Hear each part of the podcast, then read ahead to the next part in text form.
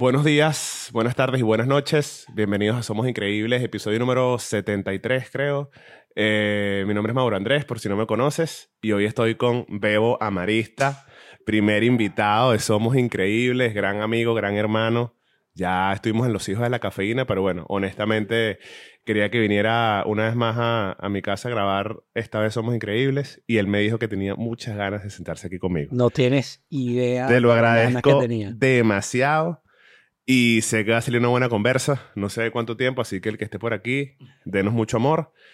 Y como te decía cuando estábamos hablando que te serví el cafecito, te di el suéter. Gracias por, por adquirirlo. Claro. Em, yo quiero empezar el tema, el- los episodios con los invitados con alguna frase o con algún tema que tú quisieras eh, que la gente escuche de, nos- de- con- de nuestra perspectiva y, y de ahí para adelante vamos, vamos conversando.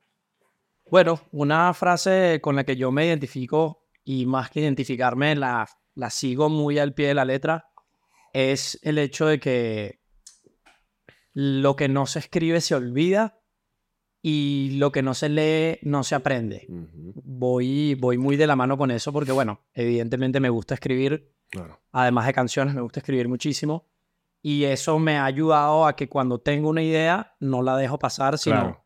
Sino simplemente me, me, me guío, o sea, voy directo, escribo lo que tengo que escribir, así me tarde lo que me tenga que tardar. Y eso me ha ayudado a, a, a- poner, poner ideas sobre la mesa que, que quizás eh, dándole más tiempo a escribirla, se me puede pasar y se me puede olvidar. Me siento identificado porque a mí no me pasa que a, lo mejor estamos en- en ramas distintas del arte, pero somos artistas y somos creativos. Y cuando me estoy acostando a dormir, hay como un momento intermedio en el que estás despierto y dormido. Eso tiene un nombre. Eh, y se me viene una idea y me despierto, me volteo, le digo, Valeria, dame un segundo, ah, escribo, un- en- bien sea en una nota del teléfono o en, o en mi conversación de WhatsApp, y escribo la idea y ya mañana la desarrollo porque si no se te olvida. Y creo que esa es la diferencia, honestamente, de cuando quieres hacer algo o cuando tienes sencillamente una idea y dejas que se te pierda. Y coño, suena, suena, suena feo, pero por eso tanta gente está como en ese pedo de no, no hacer las cosas que, que, quieren, ¿no?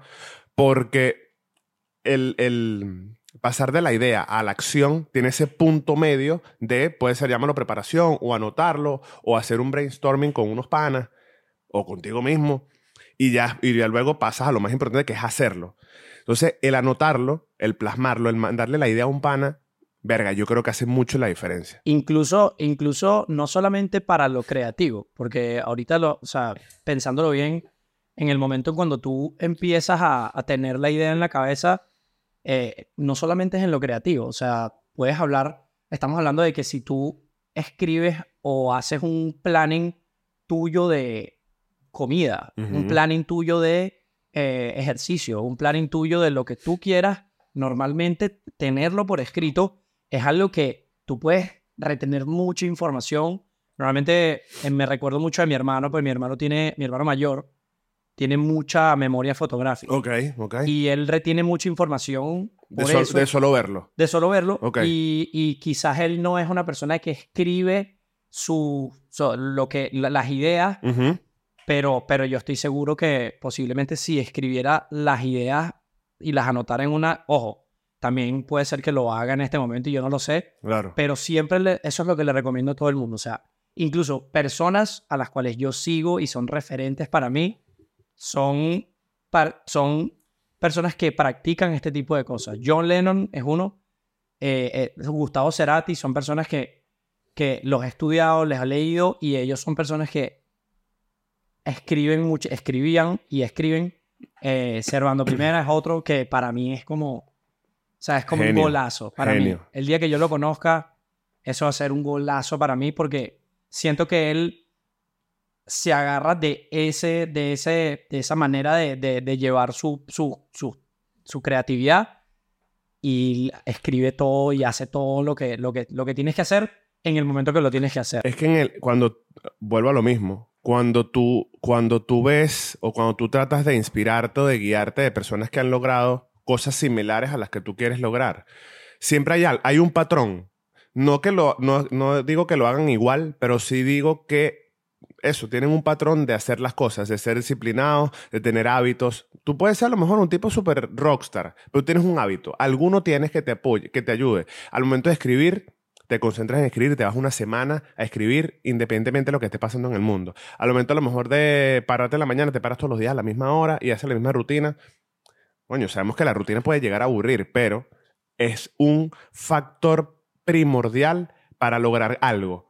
Porque, y yo se lo he dicho a, panas míos, creo que lo hablé contigo en algún momento, cuando tú eres disciplinado, pasan las cosas. Porque no creo que pase, le pase algo verga, un, un, gran éxito o un gran logro alguien que sea indisciplinado o que esté desordenado mentalmente o físicamente. Porque, coño, al final, cuando tú ves estos referentes que tú me mencionas, o yo veo los referentes que yo, coño, me sirven de inspiración en muchas ramas a las que yo me dedico, hay algo, ¿sabes? Hay disciplina, hay un hábito, hay una tarea. Sin eso, no lo logras. Y por eso tan pocas personas logran un éxito, verga, tan material en, en, en la industria a la que sea que te quieras dedicar. Entonces, coño, yo creo que esto de, con lo que empezamos a escribir y de lo que tienes que leer también, que también lo mencionaste, verga, me parece algo verga, que la gente se debería llevar. O sea, al final es como, si tienes una idea, no importa si no la vas a hacer mañana, pero anótala, que la tengas, porque luego si te la dejas aquí, tengas memoria fotográfica, tengas una... Yo me recuerdo de vainas loquísimas cuando tenía cinco años. Pero no es una idea de, de, de, trabajo, no es una idea que te pueda hacer eh, ganar dinero, no es una idea que pueda crecer, que te pueda hacer crecer creativamente. Entonces a lo que voy es, con lo que, junto a lo que tú estás mencionando. Anota lo que necesitas anotar. Sí, y, sin que te, porque hay otra que seguramente te vas a sentir identificado. Si coño, pero esto a lo mejor no debe, no debe tener tanta, tanta fuerza. O esto a lo mejor no es una idea buena. De esa sale la que es buena. Exactamente. ¿Sabes? Lo que sea que te pase por la cabeza, anótalo. No, y quizás, quizás una idea que tú no la tienes tan, o sea, tienes la, tienes, tú tienes la idea, pero no tienes el cómo materializarla, no tienes cómo finiquitar esa idea, pero de repente una persona que te conoce, que sabe quién eres tú, que sabes por qué a ti te llegó esa idea, es una persona que puede plasmar esa idea por completo. Por ejemplo, con la banda me pasa mucho que, que yo llego con una idea a, a, la casa de Luis, llego y le digo, Luis, mira, tengo esta idea, o de repente, mira, hoy me siento de esta manera y lo anoté y le hago a mí porque me gusta escribir. Claro, claro. le digo, mira, me siento así, ¿qué piensas tú? Y ahí es donde él me dice, oye, ok, eh, esa idea te sirvió, o sea, lo anotaste, ahora yo me voy a meter por lo musical. Entonces, claro, él te termina de, de, dar ese, ese, ese, ese, esa pellizquita de, de, ¿sabes? De, de, lo que quieres hacer y te termina dando todo el, el ¿cómo se dice? la, la, guía para hacerlo. Y es burda de cool. A mí me encanta eso porque porque al final eh, eh, no, todo el mundo, no todo el mundo es capaz de plasmar eh, una idea al 100% en todos los aspectos. Uno lo da por hecho porque uno lo hace y uno lo vive. Y, esto suena muy romántico a nivel artístico, pero uno se vive su vaina. Pero por eso llega una persona y seguro a ti te, ha pasado, no sé si mucho o poco. Coño, ¿y cómo hiciste para escribir tal vaina? Y a lo mejor para ti escribir eso fue sencillo, lo das por hecho, fue fácil, fue, fue, fue bonito. Pero hay gente que no sabe ni cómo sentarse a agarrar un lápiz y escribir una frase que después se convierte en una canción, que después se convierte en una melodía. Por eso te digo, uno lo da por hecho. Pero es algo muy, muy, muy cool. Y más cuando lo, agarras de rutina, marico. Yo, mira, esta, mira esta, voy a echar este cuento aquí. Hay una persona que a mí me inspira muchísimo, un fotógrafo mexicano. Y él, él, decía, él hablaba mucho de los diarios. Coño, escriban diarios, cómprense un diario. Yo decía, verga, ¿pero para qué? Marico, una libreta en blanco, con hojas en blanco. Y yo, acá hay nada más rara. Y bueno, pasó el tiempo, me compré luego de muchos, de como después de que vi eso, como a los tres años, me compré un diario, pero traía como unas tareas. Se llama eh, Five Minutes Journal. Ok. Entonces tú te despertabas, te, despiertas todas las mañanas, escribes lo que te dice ahí y después de la noche escribes y te acuestas a dormir. Y en, el, intermedio, me, de alguna manera me llegó una libreta en blanco. Y empecé. Ta, ta, ta, ta, ta.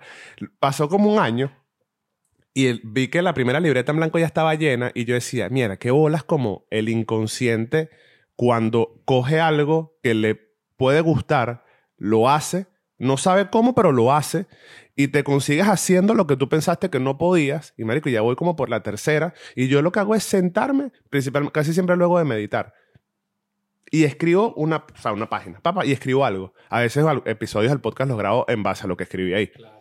Y entonces, es a lo que voy. No, o sea, si, si no sabes cómo hacerlo, igual hazlo. O sea, porque de alguna manera, o sea, si te llama la atención, si te, si te, si, te resu- llena. si te si- si resuena contigo y tal. Eso es otra cosa que yo digo. Si tú no, o sea, si tú eres bueno para cantar y no eres bueno para pilotar un avión, ni intentes lo de pilotar el avión. Ah, a no ser que te llame mucho y, y bueno, y lo estudies y tal. Pero lo que da con la idea es que la creatividad, las ideas, se trabajan es haciéndolo, brother. O sea, y esto pasa mucho, a mí me pasa a veces también, ya no me pasa tanto porque sé que todo es un proceso. Que quieres llegar del punto 1 al punto 20, ¿no? Tienes que pasar por 2, por 3, por 4, por 5, por 6, pero al, al nivel artístico y creativo uno quiere saltarse esos pasos. Siempre. Y no sé si te pasa, pero creo que cuando le consigues lo bonito, a transitar todo el camino, verga, todo se vuelve mucho más increíble. Cuando aprovechas cada momento de ese proceso es cuando en realidad te, te estás haci- o sea, estás yendo en un buen camino porque hay mucha gente que piensa que, que, que hacer o, o, o, o quiera llegar a un, a un punto del proyecto Ujú. sin pasar por lo que tienes que pasar. O sea, por ejemplo, eh, a mí me pasa mucho, por ejemplo, que, que quiero montar. Al principio de la banda Ujú. me pasaba que quería montar cualquier video. Yo agarraba mi teléfono, ponía, ponía a grabar y estaba Luis con la guitarra, yo aquí componiendo y de repente hacemos una canción y quería montar eso en, en Instagram. En las redes. Y, y ese proceso de que ellos me hicieran entender, porque es algo que yo no sabía, Ujú. que es, oye, mira, vamos a hacer esto así, este video tiene que quedar así, el audio tiene que quedar así. Todo ese tipo de cosas, yo en realidad he ido, me- he ido eh, da- eh, agarrándole el gusto a todo ese proceso. Y una de las cosas que, que me ha hecho que me ha hecho avanzar en ese punto, que es lo que tú dices de los procesos, y agarrando la idea de que tú escribes cuando te levantas cinco minutos. Yo en mi casa, en mi cuarto, tengo mi cama y enfrente mío tengo un altar donde tengo piedritas de que vienen, o sea, piedritas de playa de Playa Parguito, de Lisboa, de todas las playas donde he ido. Siempre voy, Una cojo una piedrita. piedrita y la pongo en mi altar.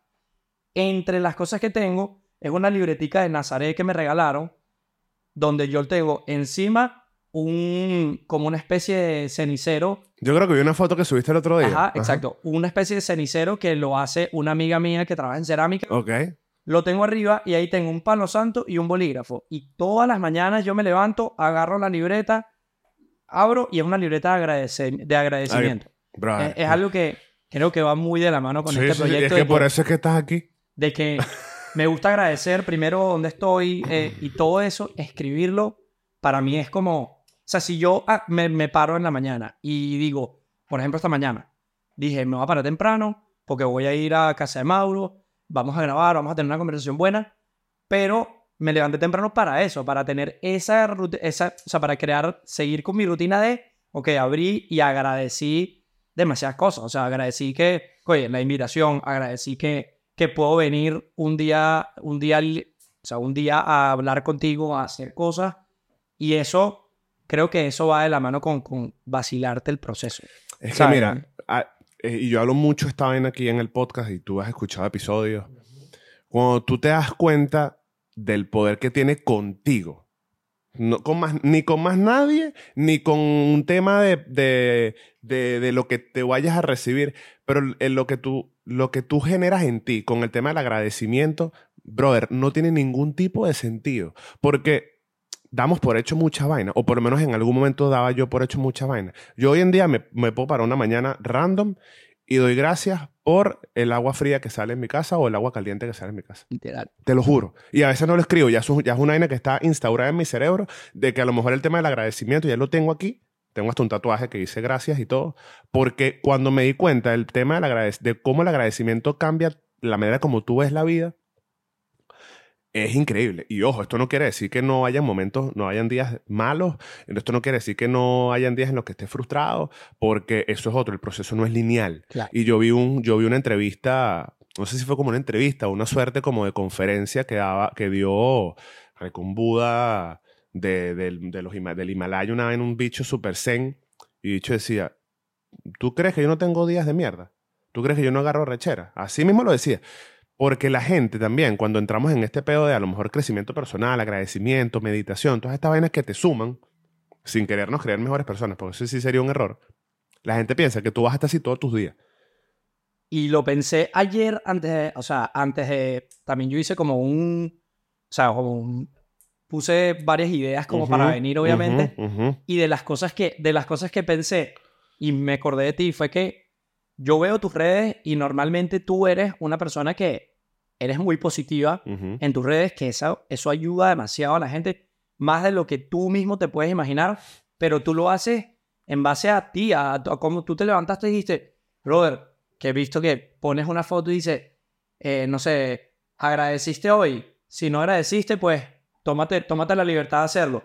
Cosas así que gente no está acostumbrada ni a leer, ni a escribir, ni a hacer ese tipo de cosas. Y cuando ven tu post, dices, wow, este pana está agradeciendo porque amaneció y porque tiene a, a su esposa y tiene su Cual- hija. cualquier vaina, saliendo. marico, porque eso es lo que creemos que tenemos que agradecer por lo grande, o queremos, creemos que tenemos que agradecer por lo, por lo material o por, o por lo que, no sé, weón, por el trabajo que conseguiste. Brother, yo se lo digo a la gente. Tú o sea, por ejemplo, tú y yo estamos aquí sentados con una mesa, con una taza de café, una ropa. Pero hay gente que no tiene ropa. Exacto. Hay gente que no tiene pelo, hay gente que no tiene café y suena, y suena drama. A lo mejor suena un es súper, pero es una realidad. O sea, es una realidad que a pesar de que el mundo ha avanzado y la inteligencia artificial y todas las vainas que queramos decir, hay gente que hay gente que agradece por sencillamente despertarse, porque no tiene más nada. Un- no- po- va a sonar feo, una persona que esté presa, sea culpable o sea inocente. Marico, esa persona perdió todo. Lo único que tiene es su ser y ya, y a lo mejor una libretita, eh, la comida que le puedan dar, la ropita que a lo mejor está hecha de mala calidad. Entonces, cuando tú te encuentras en una, en, en en una posición, puede ser de privilegio, que es privilegio. Sí. Sea un privilegio grande, un privilegio pequeño, depende de la persona que lo vea.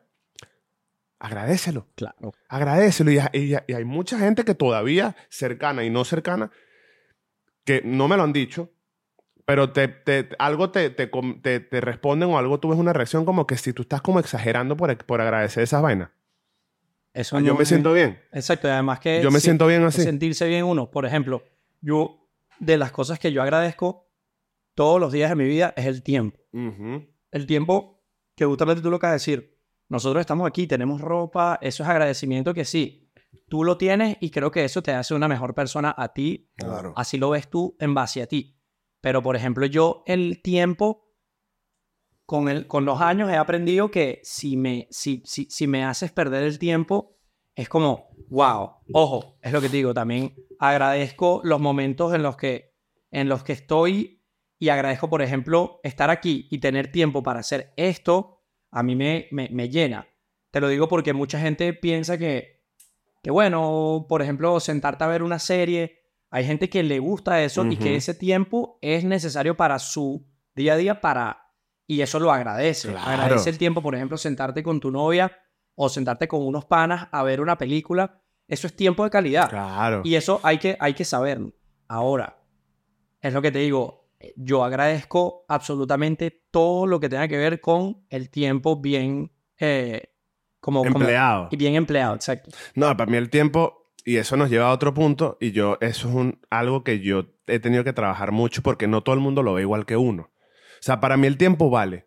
Y si, eres, si es un tiempo a nivel productivo, vale dinero. Si es un tiempo a nivel personal, mm, vale, valga la redundancia, vale tiempo. No me hagas perder el tiempo. Por eso es que yo intento, no te voy a decir que el 100% de las veces, pero yo me considero una persona demasiado responsable al momento de, si yo te dije, Bebo, yo, yo, yo hoy grabé el podcast y yo te dije que el martes sale el podcast. Si el martes no sale el podcast, yo voy a estar deprimido. Porque yo me hago responsable de que la vaina salga el martes. O, por ejemplo, me llamó un cliente para un photoshoot y llegó, el la vaina era para estar en el estudio a las 3 de la tarde. Yo llego a las 2 y 55. Y a- para, yo, para mí el cliente tiene que estar ahí a las 3. Bueno, yo obviamente hay una flexibilidad, 5 o 10 minutos. Pero hay gente que te llega media hora tarde y lo ven normal. No te piden disculpas, tampoco las estoy esperando. No te dicen nada, no te llaman a avisarte porque piensan que el tiempo es cualquier cosa. O es lo mismo para todo el mundo. Exactamente. Y al final, Ojo, ¿qué pasa? Cuando tú estás en un camino de emprendedor, de freelance o de cualquier índole, a lo mejor que todo dependa de ti o muchas cosas dependan de ti, tú tienes que entender que no para todos todo vale lo mismo. Pero tú tienes que hacerle entender a las personas que no, le puede- no me puedes hacer perder el tiempo, porque si estamos en un tema de trabajo, te tengo que ¿sabes? poner una multa. O si, ¿sabes? Porque si no, brother, se vuelve todo como una guachafa.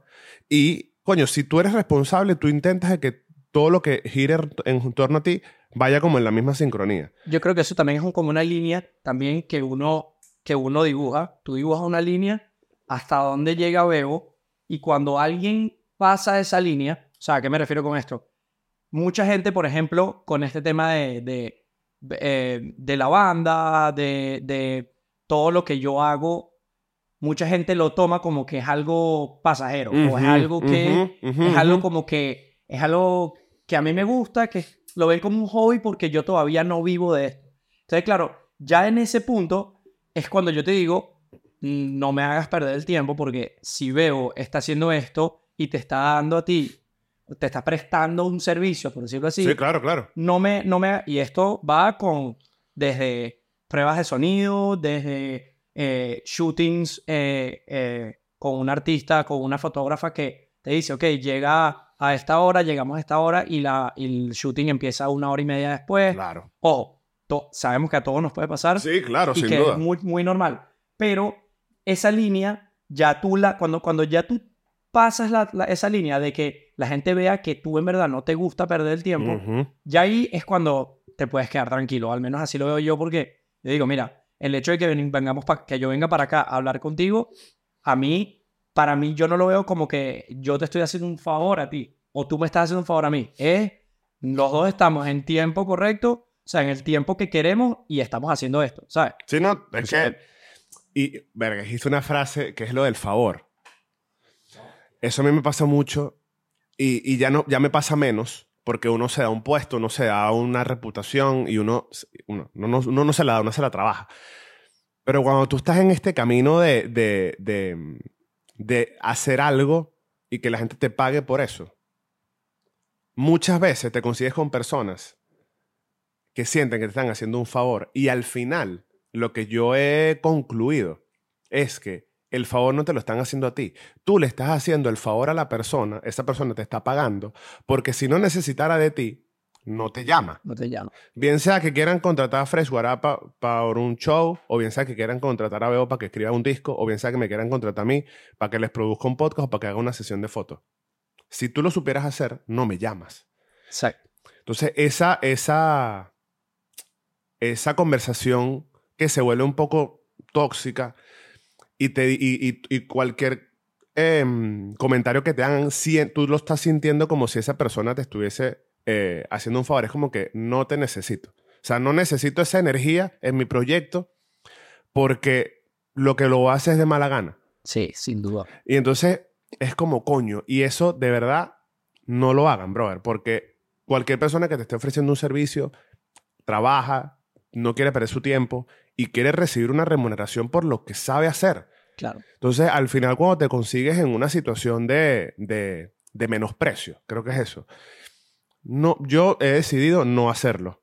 O sea, yo me consigo en conversaciones de, no sé, dos días co- conversando con un cliente, un presupuesto, tal. Y al final, así me digan que sí, le digo, le trato de buscar una mentira la más profesional posible y no lo hago. Ojo, eso al principio cuesta porque necesitas a lo mejor ganar dinero o lo que sea. Pero cuando ya tienes una cierta estabilidad o que no dependa solamente de eso, prefieres decir que no. Porque hacer el trabajo que tú amas de mala manera o con ya o con algo medio, con una cuerdita floja por un lado, verga, no, no, no soy partidario de esa No, vaina. yo tampoco. Incluso me gusta mucho dejar las cosas claras eh, cuando es un tema de prestar servicio. Me pasa mucho porque yo aquí en Madrid he trabajado en muchos trabajos de, de manitas. Ujú, o sea, ujú, eh, ujú. es como que, veo, puedes venir hoy a trabajar a... Sabemos que por, de cierto modo, si haces un trabajo como ese, no necesariamente tiene que ser por necesidad. Me pasa, lo que me pasa a mí es que yo no lo hago por necesidad, sino Claro. lo hago también por, porque me gusta. O sea, tú me dices a mí, veo, mira, quiero en mi casa, quiero montar unos cuadros. Yo sé manejar un taladro, vengo y te monto unos cuadros, te monto Claro. lo que tú quieras. Pero eso hay mucha gente que lo ve como que, ok, yo te estoy haciendo un favor porque tú estás necesitado para hacer eso. Yo digo, si, si yo lo estuviera, si estuviera necesitado, yo te lo diría y te diría, mira, brother, lo que me digas lo voy a ir a hacer. Pero hay veces que me ha tocado que gente me dice, veo, mira, ¿quieres venirte a pasar el día aquí a trabajar conmigo en X, en este lugar? yo le digo, sí, pero ¿cuánto me vas a pagar por el día? me dicen, whatever, 30 euros. Yo le digo, mira, estamos hablando que si yo paso 8 horas ahí, o sea, tú no me estás pagando lo que me corresponde o lo que yo cobro. Claro, claro. cuando tú le dices, mira, yo cobro tanto la hora, él te dice como que, wow, pero es que llamar a otra persona me cuesta, más, me cuesta menos. Le digo, entonces, ¿para qué me llaman? Claro. Si sabes que esa persona te puede cobrar mucho menos y no sé si tú estás acorde con el trabajo que te va a hacer, pero sabes que yo te voy a hacer un trabajo como tú has venido contratando. Entonces ahí es donde, quiero decir, lo que tú decías, no lo hagan, ¿sabes? Como que absténganse a eso porque en verdad es, es un mal rato, ¿sabes? Mi papá me enseñó una frase, o dice mucho una frase que dice, si crees que contratar a un profesional cuesta dinero, contrata a un mediocre y verás cómo te sale mucho más caro. Porque al final es eso, o sea, si tú sabes lo que vales, si tú sabes que tu trabajo es bueno y aparte hay pruebas de eso, eh, o, dígame cuando alguien viene recomendado, que saben que tú haces un buen trabajo, pero a pesar de que ya se lo dijeron 100 personas, hay una duda y aparte de la duda hay un... Eso, no, es que te puedo pagar esto. Cuesta, de verdad cuesta mucho. Yo en este camino me he encontrado en disyuntivas muy heavies. Eh, yo hace poco lo conversé en el podcast que tuve una... tomé una decisión con un posible cliente que era una decisión buena. O sea, a nivel económico, era un trabajo eh, igual freelance, creándole contenido a, una, a un cliente y era todas las semanas, iba a ser mensualmente un buen dinero, pero el background de la vaina era el, y el feeling era como negativo. Y yo dije, no lo hago. Te lo juro, y no era el mejor momento para decir que no. Pues coño, todos queremos, eh, coño, que te platique en la cuenta, que puedas estar tranquilo, no sé qué. Pero yo sentía el, el, el, vibe de la vaina y yo decía, prefiero no hacerlo, porque hacerlo y que vaya a hacerlo de mala gana, o cuando esté editando la vaina en mi casa, esté arrepentido, es mejor no hacerlo. Y ahí, ahí es cuando tú te das cuenta que si tú tuviste la madurez para agarrar al cliente y decirle, mira, eh, sabes, de verdad te soy completamente honesto, no, no, o sea, la vibra de este proyecto creo que puede ser mejor si tú, la, si tú haces, ahí es donde entra tu manera de ser y tú le dices, mira, eh, yo creo que tú esto lo podrías hacer con esta persona, sé que confías en mí o me llamaste por algo, pero yo creo que esto lo puedes hacer con otra persona. Me pasó hace poquito que estaba escribiendo un tema con otro artista y, y claro, yo no es que no conecté con él, con esa persona, sino que eh, no sé, siento que él venía con una idea, esa persona venía con una idea muy distinta a la que yo, o, como yo trabajo normalmente. Y yo lo que hice fue fluir para que ese, esa canción se escribiera, pero que no fuera ni siquiera para mí. O sea, que fuera para esa persona. Entonces, claro, eh, también es, entra el tema de la madurez y cómo, y cómo, y cómo te expresas de la mejor manera y cómo afrontas ese momento. Me pasa que si tú me llegas a mí con una idea, yo te puedo ayudar siempre. O sea, quiero decir, yo te puedo ayudar y evidentemente no me estás haciendo perder el tiempo, pero la idea no va acorde a, mi proyecto o a lo que pensábamos que era. Claro. Entonces eso es lo cool. Cuando ya en realidad maduras en ese aspecto para dar una respuesta lógica, que es lo que tú dices, de repente el cliente te dice a ti, mira, quiero esto mensual, pero tú le dices a él, mira, este, yo quizás te pueda dar eso mensual, pero yo creo que tú, sabiendo que tú no quieres porque no te da buena vibra, le dices, mira, yo creo que yo te puedo pasar esto, esto, esto, esto, esto, este tipo de, de, de personas que te pueden hacer ese trabajo y ahí el, esa persona ya agarra una perspectiva de ti distinta, ¿sabes? Ojo, es difícil, o es un poco retador también cuando tú, cuando tú eres artista, como forjar una identidad para que la gente sepa para qué tipo de trabajo buscarte. Pero bueno, esa es la chamba. O sea, no es solamente ganar dinero con lo que haces, no es solamente perfeccionar lo que tu arte o tu, o tu profesión, es crear una identidad de que cuando alguien venga a ti sabe lo que, lo que está buscando, sabe lo que va a recibir y lo que tiene que pagar y ya, y que no haya, y que no haya como una duda.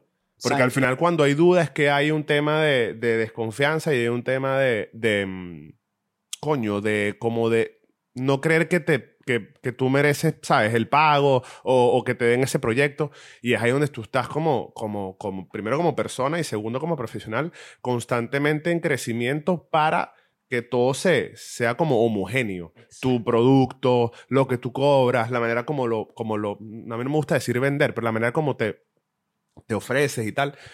Y ya cuando, cuando, cuando eso hace clic, verga, creo que consigues como una, un equilibrio muy fino y eso hace también que por otro lado ya puedas hacer otras cosas que vayan con tu proyecto. Claro.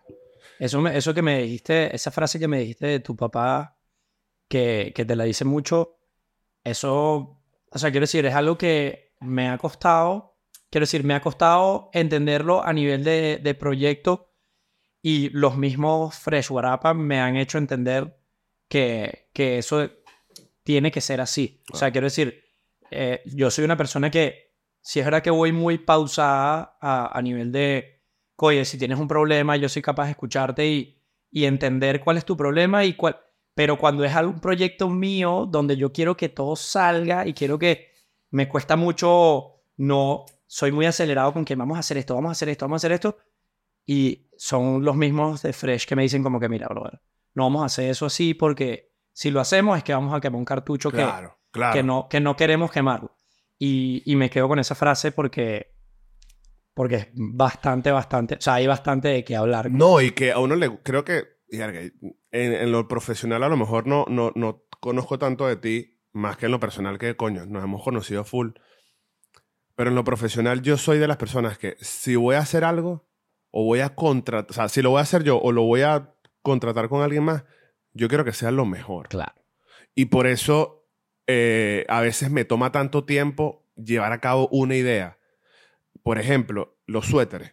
Yo, este, este suéter, yo tengo, estos suéteres, yo tengo un año en el proceso de los suéteres. ¿Por qué? Porque yo quería que fuera de la marca que yo quería, de la tela que yo quería, que el logo saliera como yo quería. Y a pesar de que trabajé de la mano con personas profesionales, hubo muchas cosas que yo tuve que dar, como que hacer mi, mi, mi, mi parte tricky de a lo mejor no soy diseñador, pero me metí en un programa de diseño, hice algo ahí, o a lo mejor, por ejemplo, yo no sabía de marcas de textiles, o sea, tipo de la de lo que hacen la tela. Agarré unos que me gustaban, que ya tengo de, de que si una cafetería en Barcelona y tal. Busqué quién hacía el suéter, les escribí, una gente que si en Holanda, pero para hacer el cuento corto, brother, a mí me gusta que las cosas se hagan bien. Y eso es una frase que, que he ido eh, Amoldando. amoldando a mí, de que a pesar de que puedo ser flexible, y me he vuelto flexible en muchas áreas de mi vida, y más en la profesional, coño, si yo voy a hacer algo, yo quiero que salga bien, no perfecto, porque el- mm, hacerlo perfecto no terminas haciendo un coño. Pero si lo vas a hacer, que lo hagas bien, porque si no, no lo hagas. O sea, de verdad que ese tema de, o sea, a mí me pasa mucho cuando, cuando trabajo con alguien de la mano, a lo mejor, no sé, un segunda cámara que me lleva para un show, o un segunda cámara que me, que me hace una chamba y yo soy el principal. Y muchas veces me pasa que no termino usando el, el- y no porque sea malo el trabajo, pero no termino usando esas, esa- ese, ese contenido porque no se adapta a, mis a, mis a mis estándares y me siento mal, pero al final digo, coño, no te sientas mal. Según tu criterio, no te gusta, ya conseguirás a la persona que cuando tú llames y sea tu, tu, tu copiloto en la chamba, lo haga como tú quieres. Pero eso es un trabajo, eso es un trabajo y es un trabajo que tienes que hacer todos los días contigo para quitarte el perfeccionismo, para poder ser flexible, porque al final no todos van a hacerlo a tu, a tu manera. Y eso es una de las vainas que más me ha costado a mí en el ámbito más que todo profesional, porque cuando tú tienes mor- muy mordida tu manera, quieres que el otro la haga, lo haga como tú. Y eso es demasiado jodido. O sea, Yo creo que eso, eso, es, eso es exactamente lo que estamos hablando antes de la identidad, de que, de que ya tú, por ejemplo, hay mucha gente que a mí me ha preguntado, por ejemplo, después del, del podcast de los hijos de la cafeína, mucha gente me ha preguntado o me ha dicho, yo a este pana lo he visto, ama a ti. Y, y, y yo siempre como que hago esa pregunta, o sea, a mí me gusta hacer preguntas a la gente como que tú me dices, no, bueno, eh, yo, yo conozco a Mauro, lo he visto.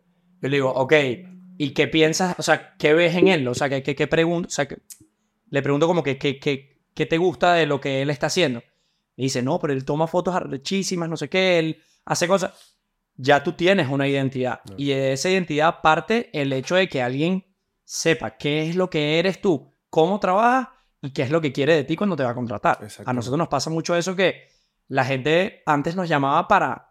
O sea, había veces que hacíamos un, un show y la gente ni siquiera nos miraba. Claro. ¿Sabes? O sea, estábamos nosotros en una esquina porque amenizábamos, Ujú. como hay otro, com- como, hay gente que nos contrató para, eh, para, una, para una, una fiesta de grabación Ujú. y la gente nos mandó, o una boda, Ujú. y nos mandan el setlist, entonces el momento de l- el que Fresh se va a montar es el momento del, de, de Fresh Guarapa. Entonces, ya esa identidad ha ido, ha ido amoldándose, lo que tú dices, amoldándose a uno mismo, y ya después de que la tienes, es que te llaman para lo que tú en verdad, el servicio que tú le puedes prestar. Y eso es cool. A mí, me, a mí lo que me gusta burda de este, de este podcast de Somos Increíbles, además de, por supuesto, el, el- los suéteres, que bueno, me imagino que vendrá más merch. Ojalá sí. vendrán gorras. Estos son vendrán- 100. Son 100. Y yo lo dije por las historias en Instagram. Son 100 y lo que sacaban estos 100. No, esto se acaba. O sea, este no hay más de este. Eh, porque me parece que más allá de un tema de marketing, que no lo veo por ahí, lo veo como que estas 100 personas que logren tener esto, no lo va a tener más nadie. Y ya luego vendrá otro que, diga, que sea distinto. eh, Que y tendrás que hacer 200 porque yo voy a tener otro igual. Ok, ¿sabes? ok. Em, pero bueno, me gusta. Quiero hacerte una pregunta y que sigamos con esta conversa tan buena. ¿A qué le tienes miedo? ¿A qué le tienes miedo y cómo trabajas con eso? Puede ser un miedo profesional, puede ser un miedo personal, puede ser un miedo al- a un animal, pero quiero saber a qué le tienes miedo hoy en día en tu vida o a qué le tuviste miedo y, cómo lo trabajaste. Respóndeme lo que, lo que tú quieras. Ok, este. mm, Wow. De las cosas que he pensado últimamente, y creo que lo, lo estábamos hablando antes de, de comenzar, eh, una de las cosas que he entendido desde hace dos años para acá es, en verdad, en verdad, es la importancia de la familia. Eh, de las cosas que le tengo pánico, pánico, es pensar que esto es algo que si quiero como dar un mensaje súper importante, es que si en verdad tú no tienes esa, esa cercanía con tu familia por X o Por- por Y. eh, hay un, yo pienso que el hecho de perdonar, Mm. Cerati tiene un tema que se llama Perdonar es divino, y lo tengo demasiado amoldado en mi vida porque pienso que cualquier inconveniente que tengas con tu familia es algo que tú debes, literal, debes modificar. La familia es básicamente el, el núcleo de todo lo que tú quieras hacer ¿Y de quién eres? y de quién eres principalmente. Y uno de mis miedos es, yo todos los días de mi vida, todos los días de mi vida recibo un mensaje de mi mamá en la mañana, que es el mensaje en verdad, que ella seguramente se va a ver este podcast y lo va a saber, es, es eso, es ese mensaje de papá y mamá que, que, no, que, no, que no haya ese mensaje, o sea, que, no, que ese mensaje ya no lo pueda tener. Que ese, eso es como mi, mi primer miedo. Y el segundo es, eh, es no, no, yo no le tengo miedo ni a, ni a lo que va a suceder. Eso ya es algo que me he metido en mi cabeza como que, mira, el hecho de estar aquí, eh, yo no tengo por qué tener miedo de lo que va a pasar. O sea, por ejemplo, me pasaba mucho que tenía miedo escénico, así que me iba a montar en una tarima y era como que, wow, pero... Eso no está pasando todavía. No, no, ahorita ya no me pasa. No, no, no, que eso no. O sea, tú te imaginabas algo que no estaba sucediendo. Exacto. Era una expectativa. Exactamente. Ese miedo es, es, el, es, el, es el principal. Creo que mi familia desde hace dos años para acá ha sido como un proceso de, de engranaje muy, muy arrecho. Y ese, es mi principal miedo. Es no tener, que, no sea, in- que no sea infinito el mensaje de mamá y papá de que todos los días, baby, feliz día, que te vaya buenísimo. Mi mamá es mucho de mandarme una fotico que diga que es lo, lo mismo que haces tú por el Instagram. Mi mamá no maneja el Instagram así, no pero, importa, pero, pero lo me hace. manda el mensajito que me dice disfruta tu día. Qué fino. Que man. tu día, que tu día te, que, que tu día te sirva para, para algo bonito, ¿sabes? Y lo bonito de esto es que mi mamá también ha aprendido a ese tipo de mensaje. Claro. A diferencia de cuando le escribo a mi papá, mi papá es como meloso conmigo y me dice, Marico, me encanta lo que hay. Yo le mando que si un demo o le mando que si unas fotos mías en una tarima, mi papá me dice, bro, eres, eres el mejor. ¿Sabes? Ese mensaje es lo que le tengo más pánico. Y eh, como, he ido, como he ido amoldando, ¿qué es lo que dices? La pregunta era como, ¿qué le tienes miedo y qué has hecho para... Para frente, exacto. Para frentearlo es literal buscar, buscar, que me ha costado porque al igual que creo que mucha gente le ha pasado, muchas personas con las que he hablado, es tener la diferencia con tus hermanos, que son, eh, últimamente eh, he entendido que mis hermanos son, o sea, mi papá y mi mamá son las cabezas, son los que me hicieron ser lo que soy ahorita, pero le siguen mis hermanos que son, además de que son mayores que yo, Ok, ok. son las personas, son, o sea, para mí mi hermano mayor, por ejemplo, para mí es Messi. Ok. O sea, yo a él lo veo como un Messi de que es, él va calladito, pero va haciendo las cosas bien y ha hecho las cosas bien. Ojo, con sus defectos, Como todos. pero tiene virtudes que yo últimamente, de hace dos años para acá, que hemos ido amoldando nuestra relación, es verlo y decir, brother, para ti, él es una persona ícono, no por lo que ha conseguido, sino por la persona que es ahorita. A mí él, yo, yo lo veo y yo digo, wow, quiero ser como él, pero mi línea es por el tema del arte.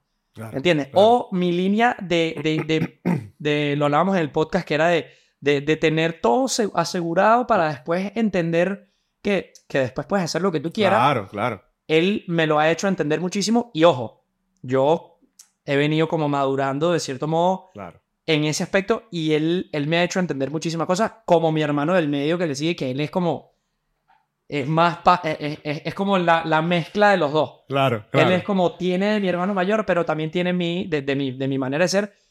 Y creo que ese es mi mayor miedo. Mi mayor miedo es, eh, no recibir ese mensaje. O sea, que, que el mensaje de mi mamá, de mi papá y de mis hermanos no esté y yo diga, wow, tengo que trabajar para cuando ese momento llegue, estar fuerte. O sea, ser, ser un poquito más fuerte de lo que eso conlleva, ¿sabes?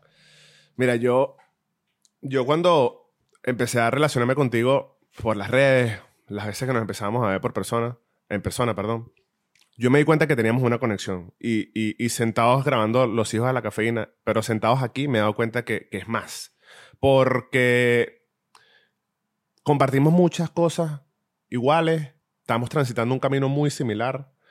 Pero ahora que me respondes esto, a pesar de que mi relación con mi familia es distinta a la tuya, no sé si es uno de mis miedos, pero he ido trabajando también en eso. Porque cuando yo me fui de, cuando yo me fui Estados Unidos a España, yo tenía una relación con mis papás muy distinta, muy distinta a la que tengo ahora. Y la hemos ido trabajando, hemos, hemos, nos hemos unido más, irónicamente, en la distancia. Hemos tenido una relación más como de, como de amistad, a pesar de que no era una relación mala, nada que ver, pero era una relación papá y mamá, hijo, buena, con sus cosas, pero luego de que tú te das cuenta de que no los tienes, empiezas como a valorar otras cosas. Y ahorita que me, me mencionas lo del mensaje de tu mamá, mi mamá me llama por, por videollamada casi todos los días. O ahora más que voy a tener una bebé, pero normalmente ella siempre llama. Y obviamente no es, una, no es un secreto, a veces molesta. O sea, es como que coño, no puedo todos los días. Pero me di cuenta, hace, no sé, como hace un año más o menos, que eso es lo que nos une. Esa insistencia, ese amor, ese... A lo mejor me llama para no decirme nada, pero es a lo que voy. Yo también he trabajado mucho en ese... En ese Verá, es que no sé cómo llamarlo, porque a pesar de que mis papás son jóvenes, seguro los tuyos también, uno tiene que saber que la ley de vida es que a lo mejor ellos se vayan primero. O no. Pero esa es la, o sea, eso es como una ley no escrita de que a lo mejor van a envejecer más rápido que uno, lógicamente, y que van a partir de este, de este plano primero. Y he trabajado mucho con eso. Lo- digamos que hace poco hubo una pérdida familiar eh, y a pesar de que no fue, digamos, como de primera Directo. Exacto, como directo, directo, me di cuenta de que, de que lo he trabajado muy bien. Porque veía el entorno familiar y veía sus reacciones, y a pesar de que la mía no era alegre, me di cuenta de que lo había trabajado muy bien hasta ese momento. Pero lo que iba con esto, que no iba, iba por ahí, me desvió un pelo. La relación con tus papás es tan importante, o con tu familia, con tu familia directa, tu, tu núcleo de tu casa, Sí. es tan importante como tú así lo quieras, pero independientemente de que, como tú decías, que tú no tengas una relación directa con ellos por cualquier situación o problema, hay que sanarlo. Siempre. Y, y me, y me gustó mucho lo que dijiste de perdonar, que mencionabas la canción de Cerati. Y eso es algo que yo hablo aquí en el podcast mucho. En relaciones de cualquier índole. Hay que saber perdonar. Porque no es un tema con la otra persona. Es un tema contigo. Contigo. Porque cuando tú perdonas, no estás perdonando a la otra persona. Porque tú no puedes eh, controlar lo que hace alguien más. Tú puedes controlar lo que haces y sientes tú. Entonces me parece importantísimo cómo arrancaste la respuesta a la pregunta que te hice, porque a pesar de que apoyo absolutamente todo lo que dijiste de la, de la relación y que me, marico, me encanta tener gente cerca como tú que tenga una relación tan bonita con su familia y sanada y perdonada y, y- y madura, verga, el perdonar me parece una de las cosas más difíciles y que la gente ha romantizado tanto el, no, es que yo no me hablo con mi hermano. ¿Desde hace cuánto? No, desde hace 10 años. Y resulta que a lo mejor tu hermano se muere o se muere un familiar con el que estabas peleado y ahí entra otra cosa que es el arrepentimiento. Y siempre de ese perdonar, o al menos de, de, de sanar el hecho de que tienes que. No es que tienes, porque no, no, no, no, tú no puedes dar algo por sentado. Claro, no, no, no, no, no. Pero sí es verdad que el hecho de que tú- lo, lo que tú dijiste, lo de, lo de tu mamá, de que ella te llama y hay veces que no es el momento. Claro, claro. A mí me pasa muchísimo con mi mamá, pero, pero también el, el sanar conmigo mismo y perdonar ese, eso, es, es saber que mi mamá, cuando yo, eh, que si lo llevamos al, al, al tema, si lo llevamos al revés, es como que mi mamá, cuando yo insistía y cuando yo era pequeño, insistía que quería unos zapatos o que quería algo, mi mamá, su manera de hacerme entender a mí que no podía tener unos zapatos o porque X o cualquier cosa, mi, mi mamá siempre estaba ahí Claro. y siempre te respondía, que es lo que mucha gente piensa que sí, pero es que yo he escuchado gente que dice, no, es que es que eh, tu mamá, o sea, yo no yo no decidí que mi mamá me tuviera. Ujú. Yo le digo, claro, mi rey, pero o sea, tu mamá se quemó el cable toda la vida para que tú tuvieras lo que tienes Claro. para que tú seas agradecido.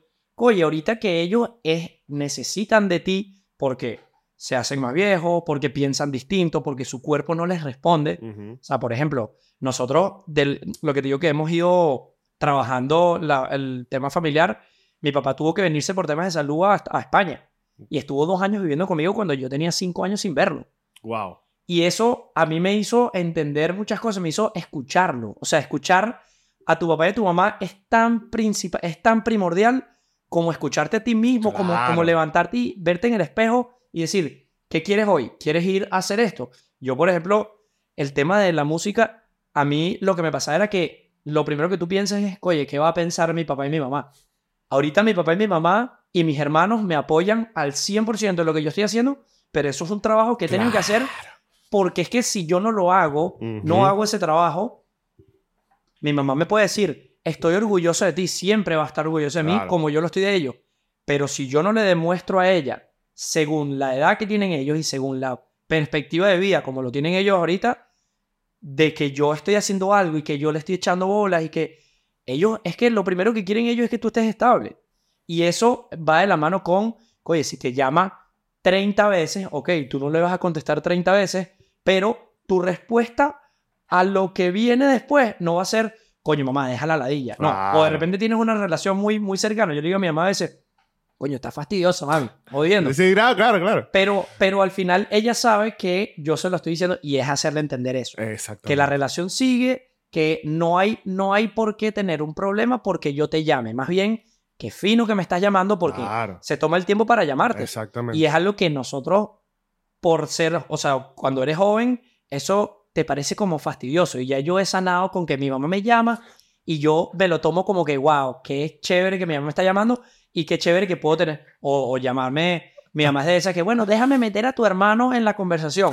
Y pasa cinco minutos tratando de meter, ¿sabes? Y eso es bonito porque yo me río con ella. Claro, claro. Entonces, eso es mi recomendación a todas las personas que van a ver este, este podcast. Primero, sanar con uno mismo para que eso te haga entender que perdonar es divino. Divino. Y si tienes una, una, un, un encontronazo con algún familiar, brother, ve, dale la mano, dile, mira, quiero resolver esto porque sanar con uno para hacer sanar la relación con otra persona, creo que es lo más espectacular que a mí me ha pasado y que lo, me ha pasado con mis personas directas, con mis hermanos, con mi papá, con mis primos, etc. Y ojo, ese sanar no tiene nada que ver con la relación que vas a tener luego con esa persona.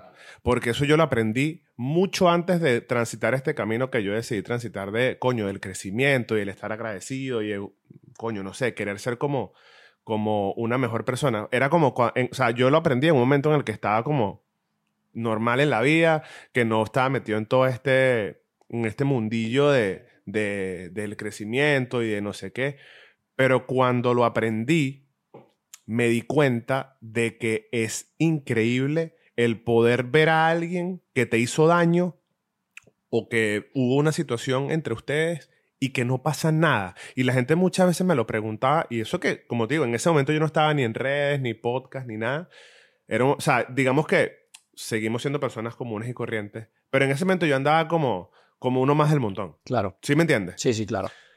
Hoy en día estoy como un pelo más consciente de lo que hago y de lo que quiero ser.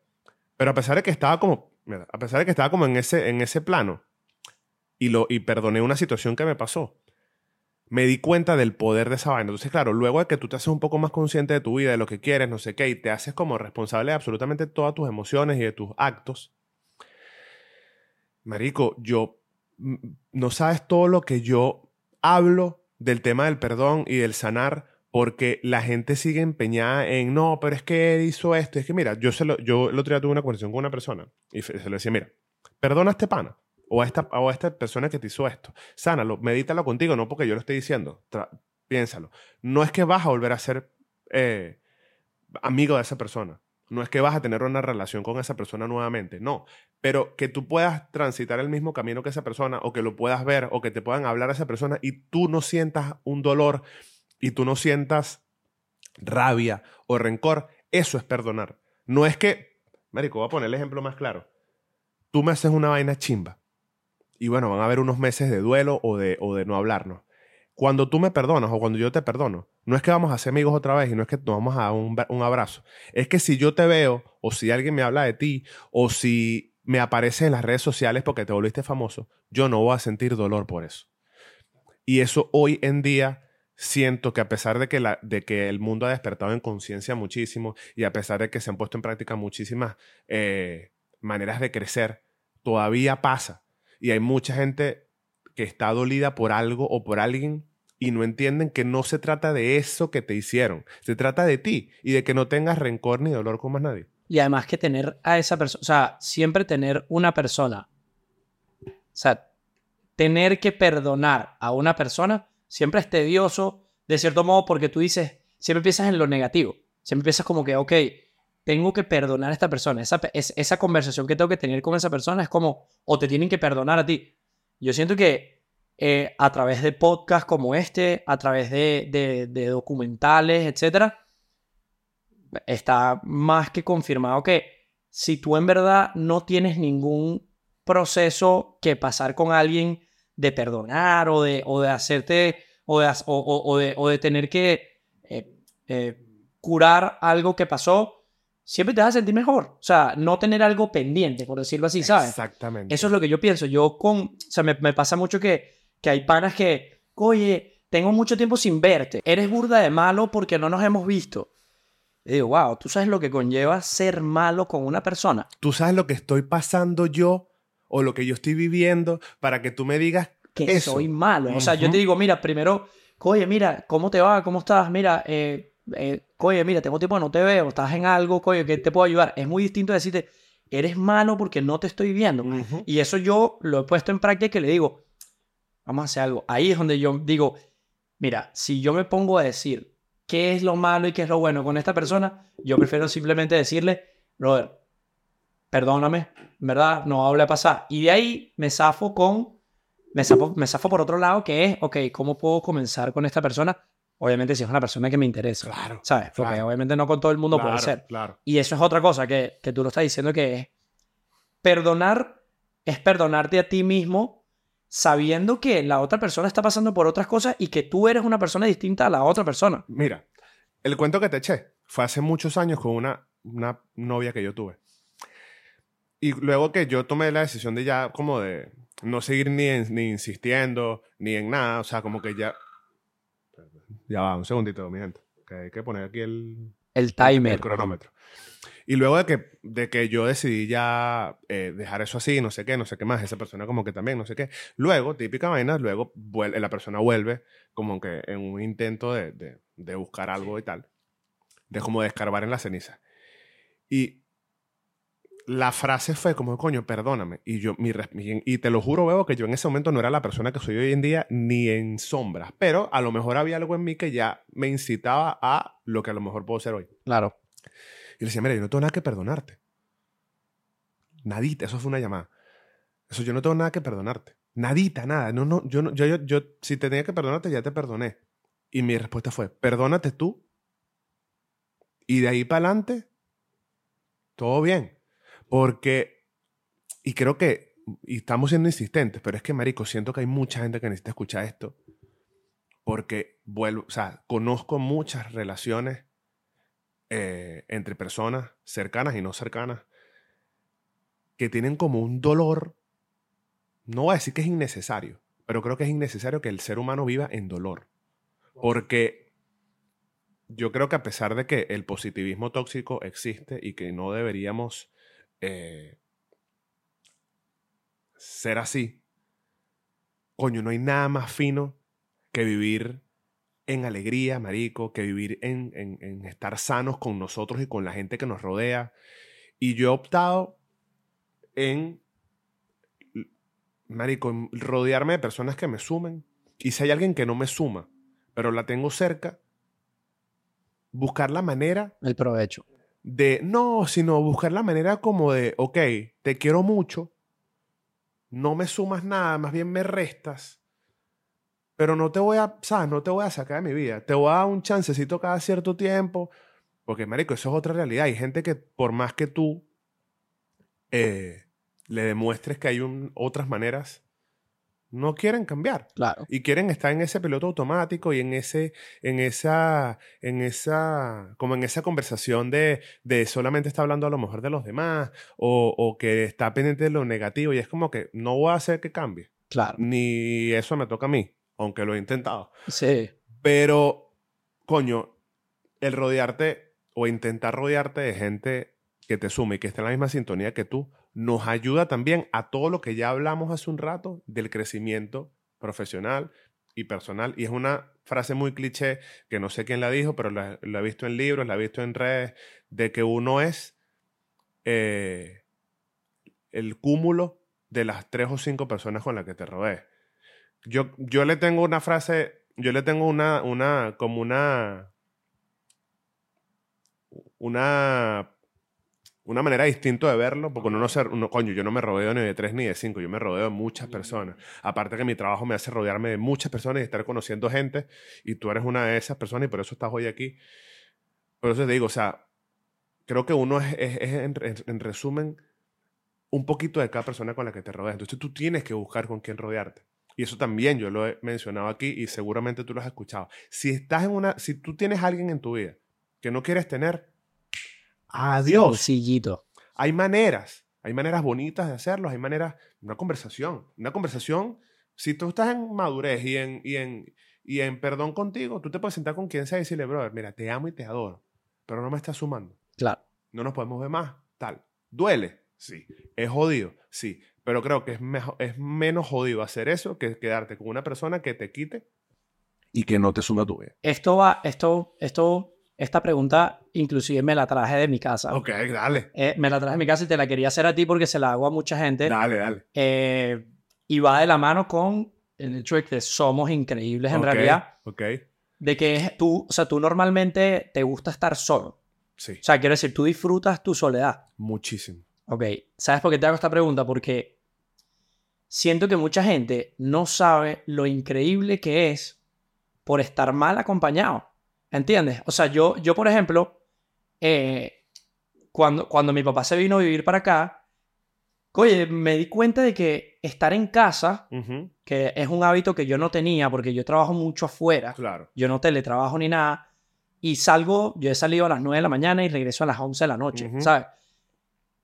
Y me he dado cuenta de que estar, no, no estar en soledad, sino estar solo como tal, haciendo, eh, tratando de crear tu rutina y crear tus hábitos, eh, te hace entender lo increíble que eres. A mí me pasa que estoy en mi casa, por ejemplo, y cosas tontas, como mi primo, vivo con mi primo ahorita, y mi primo no, no le gusta mucho la cocina, pero él, él, cada vez que yo preparo un almuerzo para él y para mí, él me dice, brother, qué increíble que tú, que tú te disfrutes. Yo pongo las cornetas, me pongo a cantar, me pongo a hacer cosas mientras que cocino. Y ahí es donde yo me doy cuenta de que mi primo, que es el principal, ahorita mi principal acompañante, Claro, claro. lo que tú dices, las cinco personas, él es una de las cinco, que lo amo y lo adoro. Él me ha hecho entender eso. Y ojo, a su manera. Él es una persona que no, es, no, no se comunica, eh, no, es, no es muy eh, Expresivo. expresivo, pero lo, ha aprendido él a decirme, brother, tú, o sea, que ha hecho que tú puedas cocinar y a la vez escucharte un podcast o escuchar música, cantar o practicar el show que tengas que hacer. Y ahí es donde te das cuenta que en realidad solo puedes saber lo increíble que eres. O sea, yo me he dado cuenta de que, por ejemplo, tengo muchos amigos que les cuesta estar solo. Sí, pero es que yo. uf, es que mira, a ver, esto no se trata de que somos mejores nosotros dos que otra persona que no pueda estar solo. Pero hemos aprendido a cultivar nuestra, nuestros momentos con nosotros. Independientemente que tú vivas con tu primo, independientemente que yo viva con Valeria. Y eso yo lo agradezco muchísimo de la persona con la que estoy. Y que sabemos respetar el espacio del otro. Brother, yo en mi casa puedo sentarme a meditar y a hacer journaling en mi diario y a trabajar y estoy conmigo. Y Valeria lo entiende y estoy seguro que a ti te pasa con tu primo. Porque, Marico, yo creo que una de las principales eh, diferencias cuando uno está queriendo crecer, esa es la frase, cuando uno está queriendo crecer o cuando uno no está queriendo crecer, es el aprender a estar contigo. Marico, yo, una de las cosas que yo siempre me traía yo a mi mesa conmigo era cuando hace, no sé, cuatro años. ¿Cómo medito? ¿Cómo aprendo a meditar? Eso no se aprende. Eso es una práctica que tú vas creando el hábito. Y le preguntaba a panas o, le- o a un pana en específico que quiero mucho. Y él me decía, Marico, es que hay, o sea, hay ciertos, o sea, hay ciertas cositas que tú puedas hacer, pero eso al final es un proceso contigo. Claro. Y después de que lo fui, le fui dando, le fui dando, le fui dando, Marico, lo conseguí. Y es un proceso conmigo. A lo- y, y- y estoy seguro que yo, la manera como yo medito, la manera como yo me tomo mis pausas conmigo, es, mi, es la única manera como yo, o sea, la manera como yo lo hago no lo hace más nadie. Así sea que yo lo haga con una vaina guiada, ¿sabes? Escuchando un podcast de meditación. Porque a lo que iba con, con esto era el abrazar quien tú, quien tú eres y tu soledad no es solamente el veo es de pinga, veo es alegre y veo ama a la gente. No, no, no. Ahí tú estás abrazando también él. Veo tiene traumas, veo tiene fracasos, veo no le gusta, por ponerte un caso, veo no le gusta eh, el lunar que tiene en el abdomen. Eso también se abraza en eso. Y cuando tú agarras todo lo bueno, todo lo no tan bueno, todo lo malo y todo, todo eso, y tú lo agarras contigo y tú dices, esto soy yo, y yo con esto voy para afuera, Marico, yo te voy a ser honesto. Y no sé si te vas a sentir identificado con esta vaina. Seguro que sí. No hay manera de que algo te tumbe. Van a haber momentos de bajón. Esto, es- esto es fijo en la vida. Pero cuando tú abrazas todo eso y no dejas que alguien más te meta algo en, tu, en tu ser o en tu cabeza que no hay, consigues la fuerza que necesitas para darle para adelante en cualquier ámbito de la vida. de la vida. Y eso es, eso es real. Eso es real y creo que todos nosotros nos hemos, nos hemos dado cuenta. También hay gente que eso lo mira de una perspectiva distinta. Tengo muchos muchos familiares y todo, que piensan que este tipo de Prácticas. prácticas, o sea, por ejemplo, las personas que nacieron hace, en los años 50, Ok, ok. para ellos todo el, todo el drene de la vida es trabajar, Ah, no. Sí, ¿sabes? claro. Ma- manita. Claro, sí, sí, sí. Y ojo, en mi familia hay muchos, hay muchas personas que eh, trabajaron, o sea, fueron mucho manitas y, y les gustaba ese tipo de, de drene. Y por eso creo que en los genes lo tengo también. Me gusta mucho trabajar, entender por qué se hacen las cosas, pero eh, cuando este estilo de vida llegó a mí, es cuando yo en verdad he sentido que he sido bebo en su, en su máxima. Y me pasa porque yo pregunto mucho. O sea, yo pregunto mucho, por ejemplo, cuando vamos a, cuando voy a componer un tema, que un día te voy a invitar para que Por estés- favor. para poder documentar Por favor, por favor. porque creo que te vas a quedar loco. Incluso de las personas que también me gustaría traer para acá es a Dani Richani. Ok, me, me hablaste de ella. Ella es una persona que también piensa muy parecido a mí y he tenido muy buena sinergia con ella últimamente. Bueno, últimamente desde que la conozco. Pero, pero es, es eso, es, es entender que cuando llegas a este punto de, de, de, de, de, coye, de hablar contigo mismo, de estar tú en ti, tú solo, eres, vas a llegar a ser lo que en realidad quieres ser. Y ojo, siempre vas a necesitar apoyo, lo que estamos hablando Ah, pero es que o sea, siempre, siempre, siempre. terapia Claro. a mil, soy pro de las terapias, soy pro de los cambios, soy pro de muchas cosas que mucha gente no lo ve. Hay mucha gente, por ejemplo, que me dice, oye, es que eh, yo, no, yo no creo en el divorcio. El divorcio, yo creo que todas las relaciones se pueden... Y yo digo, mira, un divorcio probablemente viene porque tú no estás en ti y no, perdón, y no estás en la relación. Claro. Entonces, si tú no estás en ti, no vas a estar en ningún lado. Ah, exactamente. Entonces, así lo veo yo. Ujú. Y ahorita me gusta hablar de esto porque inclusive tengo un grupo que mi tía, mi tía que es, eh, es un grupo que se llama Aliento Diario. Ok, ok. Todos Uh, los qué- días yo qué- recibo esto, qué- Bello Domingo, y Ah. recibo mensajes, te voy a leer uno, No, dale, dale, dale. tengas una idea. Qué Y bien este es un esto, mensaje men. que manda mi tía que dice, los buenos dirigentes más que ordenar y presionar, guían, orientan e inspiran. O el tiempo es mi creación, el creador no depende de la creación. Son cosas que me llegan todos Esto, los días. esto, esto cae bien aquí. regalo para el alma. Esto cae, esto cae bien aquí. Todos los días de mi vida yo recibo un mensaje. El tiempo que empleamos en ayudar a alguien no es tiempo perdido. Puede que no veamos los beneficios enseguida, pero llegará el día en que serán evidentes. Necesitaba ¿Listo? escuchar eso. Yo le quiero dar, Te lo juro. le quiero mencionar a mi tía, a mi tía Elina. Ella vive en Valencia, eh, Venezuela. eh, Carabobo, Venezuela.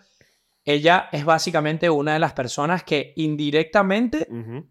me hace entrar en lo que veo quiere ser, en lo que veo eh, eh, proyecta en cuanto a mi proyecto, Claro, pero en claro. cuanto a mi vida, en cuanto al estar conmigo mismo. Pues yo me levanto y... Estamos hablando que ellos están en Venezuela y allá son las Cinco de la 5 de la mañana. Ujú. Son gente que se levanta temprano y todos los días recibo un mensaje de ella, como recibo el de mi mamá. Claro. ¿Sabes? Claro, claro, claro. Entonces ahí es donde yo te digo, oye, si indirectamente puedes recibir un mensaje y, y- y puedes tomarlo a- de la manera en como tú lo quieres tomar, sé, o sea, habla contigo mismo y sé tú mismo para que veas que ese tipo de mensajes lo que van a hacer es, lo lees y dice, wow, yo he agarrado mensajes de ahí y digo, esta frase me gusta como para redactarle y ver si puedo sacar algo de esto.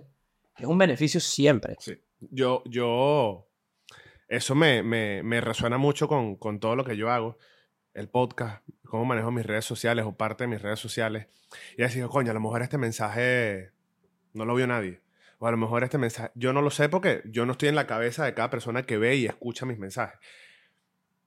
Pero en el momento en el que recibo un feedback o alguien repostea algo que yo escribí o alguien repostea un clip de Somos Increíbles, una persona, no importa.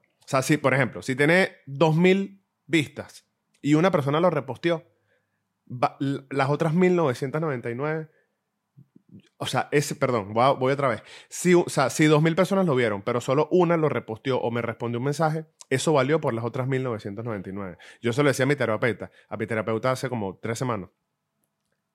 Con que una persona con que yo toque a una persona con el mensaje que yo quiero dar desde mi punto, desde mi perspectiva y sin querer que nadie cambie, pero que sea un poquito más consciente, todo ha valido la pena. Claro. Marico, las veces que, las veces que, que algún clip se ha ido medio viral y lo repostean en los stories y tal. Brother, y esto es genuino, yo lloro de la, de la alegría. Porque al final, coño, es, es, como, es como dejar esa semilla en, en, en tener un poquito más de conciencia. Yo no quiero que la gente vea la vida como yo la veo. Yo no quiero que la gente viva la vida como yo la vivo. Porque solamente yo la quiero vivir así. Pero ese, ese toque de como de inspiración, marico, o de motivación, ya hace que, que, marico, el mundo sea un poquito mejor. Claro. Así de sencillo. Mira, pones una semillita, güey. Te quiero hacer una última pregunta antes de que nos despidamos. Y es una pregunta que yo amo demasiado. Es una pregunta que me la he hecho a mí muchas veces porque siempre va cambiando la respuesta. Se la hizo una vez a Ramón en Los Hijos de la Cafeína y el bicho se quedó ponchado. Pero bueno, te la quiero hacer, me la respondes a tu manera y seguimos para adelante. Ok. Si te dejan que a partir de mañana tienes todos tus gastos básicos cubiertos, lo mínimo indispensable que tú necesitas para vivir, eso por un punto número uno. Y la posibilidad de vivir en cualquier parte del mundo, ¿qué harías? Wow. Sí, este, bueno, ahorita sin duda se me vienen demasiadas cosas a la cabeza, demasiados lugares donde he querido vivir, pero entendiendo que esta pregunta va más, más ligada a, a los sentimientos, a los sentimientos que pueda sentir y, los sentimientos que, que, pueda tener, perdón, em, en, en, ese lugar y, cómo me podría, cómo me podría desenvolver. Wow, es, es difícil porque en verdad aquí estoy muy cómodo, ¿verdad? Madrid, lo hablaba también en el otro podcast, yo estoy básicamente en mi casa ahorita. Claro. Pero si me preguntas, mira, eh, me encantaría tener, tener la tranquilidad que tenía en Margarita. Eso por un lado. Eh, cada vez que me recuerdo de todas las cosas que, de cómo pensaba en ese momento y de, y de cómo llevaba mi vida, la paz que, con la que yo caminaba, la paz con la que yo dormía, me levantaba, eh, no necesariamente era por mis padres, mayormente por ellos, pero pero era la isla, era algo que yo no, yo vivía muy aislado de cualquier problema. Y creo que si tú me dices que yo podría tener todos los gastos cubiertos y estar en un lugar, creo que sería ahí. Creo que sería en la isla de Margarita, creo que... Escribiendo música. Sí, si tú me dices que yo puedo escribir, por ejemplo, de los planes que yo tengo es ir a Margarita, estar tiempo con mi papá. Mi papá vive en Margarita ahora. Se recuperó de todo su tema de salud y está en Margarita siendo él, literal. ¿Cómo tu papá? Félix Amarista. Félix, te queremos mucho. Mi papá es médico y está ahorita allá y le va muy chévere, está muy sincronizado con lo que, con lo que quiere hacer. Y él me dice, en parte lo que, le, lo que lo motivó fue venir para acá, entender quién era yo, eh, de qué manera nos, nos, nos, nos complementábamos y hoy en día somos mejores amigos. Sea, en realidad mi papá y yo somos mejores amigos. Hablo con él todos los días y de las cosas que, me gustaría hacer es eso, es estar en Margarita, es entender también que, que la fuente de inspiración más grande podría estar ahí, no lo sé, y quisiera averiguarlo, pero sé que no es lo, pronto, o sea, sé, que no es eh, una meta a corto plazo, pero sí, o sea, el día que yo pueda vivir estable y tranquilo, me encantaría estar, no sé si en mi casa, en la casa de mis papás, claro, claro pero sí quisiera tener mi casa en Margarita y estar tranquilo, estar completamente en sintonía con, con el bebo de la isla, pues de... Y ojo, si vamos a un poquito más allá de... Me encantaría estar en, en Estados Unidos, de cierto modo, porque mi familia toda vive allá. Y si te digo que me llama la atención, siempre me ha llamado la atención Estados Unidos, por eso, porque mi gran, gran parte de mi familia está allá. Pero ya esta pregunta como va más ligada a lo que quiere Bebo, Sí, esa es la respuesta. Yo creo que Margarita estaría, pero en totalmente, en, completa paz, creo. ¿Me quieres preguntar algo? Verga, sí. Te quiero preguntar muchas cosas, pero... Hazme la pregunta que se te venga ahorita. Una de las preguntas que te quería hacer, que lo he pensado muchísimo, es, es ¿cómo, ¿cómo llevas ese tema de...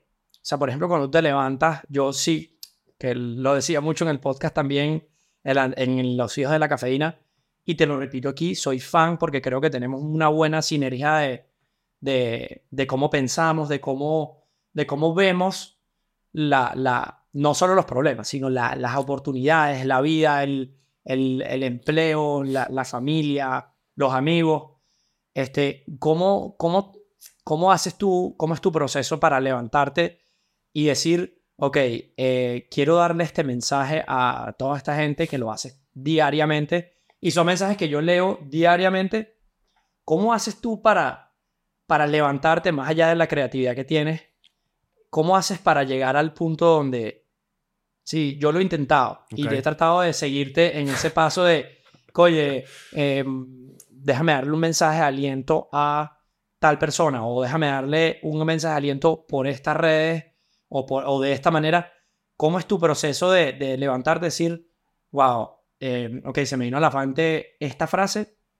eh, ¿Cómo te levantas para hacerlo, para hacer lo posible? Es muy ¿sabes? personal. Eh, es algo que, primero, la gran parte de las veces parte de mensajes que me quiero dar a mí mismo, así como este mismo, así como este proyecto. Pero también, y así como gran parte son mensajes que me quiero decir a mí y trato de decírselo a la gente, bien sea por un video o por un escrito, que es casi siempre escrito. También parte mucho de situaciones que pueda estar pasando alguien muy cercano y como no quiero invadirlo o invadirla, y como no quiero ser eh, intenso, porque seguramente ya le hice llegar un mensaje, claro. lo transmito de esta manera. Muchas veces esa persona lo ve o no lo ve. Yo no soy de las personas que a lo mejor ve quién, o sea, yo no soy de los que revisa quién, quién ve mi contenido. Em, pero creo que parte de ahí. De ahí parten muchas cosas a las que hablo, de ahí parten muchas cosas a las que, de las que me expreso en, en mis podcasts, en mis redes sociales, en mi vida. Eh, pero lo más importante, y eso lo abrazo muchísimo, brother, son mensajes que me quiero dar a mí mismo. Eh, lo escribo. Y muchas veces, y a mí me ha pasado esto demasiado, yo muchas veces me pongo a, a ver clips de, de, de, Somos Increíbles Viejos en mi Instagram o en YouTube. Y todavía resuenan con cosas que yo estoy sintiendo, resuenan con cosas que, que, que necesito escuchar y soy yo mismo. Porque esa era una de las cosas que pensaba cuando estabas hablando hace un rato, cuando te pregunté, cuando hablamos de la relación con uno mismo. Yo, yo siento que en mí hay como más de dos personas. O sea, está el profesional, está el, el, el, el, creativo, está el sentimental, está el familiar. Entonces como que entre esas personas se van, se van como hablando, ¿no? Claro. Y eso es una vaina que yo entiendo yo solo. A lo mejor tú puedes sentirte un poco identificado o no. Yo esto no, no intento explicárselo a, la a la gente. Pero yo, honestamente, marico, y te lo digo a ti porque a todos los quienes me estén viendo o escuchando, yo tengo una relación conmigo muy loca en lo positivo. So- Son pocas las cosas negativas que, negativas que tengo conmigo mismo. Son muy, muy, muy poquitas en verdad Y si no la estás afilando. he intentado, he intentado transformarlas en, en cosas buenas. Y en resumen, o para concluir esa pregunta que me hiciste, básicamente los mensajes que yo doy o que quiero dar son mensajes que me quiero dar a mí. En el 87% de las veces. Ok. Porque siento que a pesar de, de ser yo el que lo está haciendo, también lo necesito escuchar. Así que bueno, esa, esa es la respuesta. Y déjame decirte que eh, aquí lo puedo decir para que la gente lo vea. eh, que la gente te siga y que vea esto, o al menos en mí, en mi, a mi manera de verlo, es muy beneficioso. O sea, a mí me beneficia mucho meterme en la mañana. Soy de esos que después de agradecer y después de decir eh, las cosas que me quiero decir a mí Ujú. y escribir y todo lo que hago en la mañana, la- el estiramiento, lo que sea, eh, suelo mirar redes sociales puntuales, Claro. pero no, no, o sea, no suelo scroll, Es- claro, claro, nada, claro. sino sé que, por ejemplo, este mensaje de mi tía, por Ok. ejemplo, tu Instagram, el Instagram de, por ejemplo, tengo un amigo que también hace, o sea, suele mandar eh, ese tipo de mensajes. Ok, ok. Y yo me meto para revisarlo. Y si es verdad, no es porque sea un stalker o lo que sea. No, no, no, no, nada Pero es que que ver. me sirve mucho a mí. Pero me Claro. sirve porque, no porque esté deprimido o mucho menos, sino porque siempre cualquier frase que tú puedas decir, siempre me hace entender que lo, lo, lo dices por, por, por hacer sentir, por hacer pensar a la otra persona. Que eso es Ujú. un tema también que ya lo hablaremos en otro momento. Seguramente. Pero hacer pensar a alguien y, y- y- darle como ese, ese, esos, esos momentos de, ok, tengo que, ok, esta persona me puso, eh, no sé, una frase, oye, me voy a poner a pensarla, me voy a poner a escribir sobre ello, me voy a poner a hacer, a- a- a- a actuar en base a esa frase. Eso es lo que me queda a mí de Somos Increíbles, de que, wow, es muy, muy arrecho, en verdad. Te quiero mucho. Igual, mi rey, de verdad. Esto fue Somos Increíbles, episodio 73. Bebo, gracias, hermano. Te quiero mucho. Sí. Volverás a Somos Increíbles. Eres el primero. Bueno, no, creo que el segundo. Pero creo que el primero en tener esta conversación tan bonita y tan, y tan, tan positiva. Siempre. Cuando quieras, ya sabes que me llego rapidito. Chao, nos fuimos. Bueno, increíble.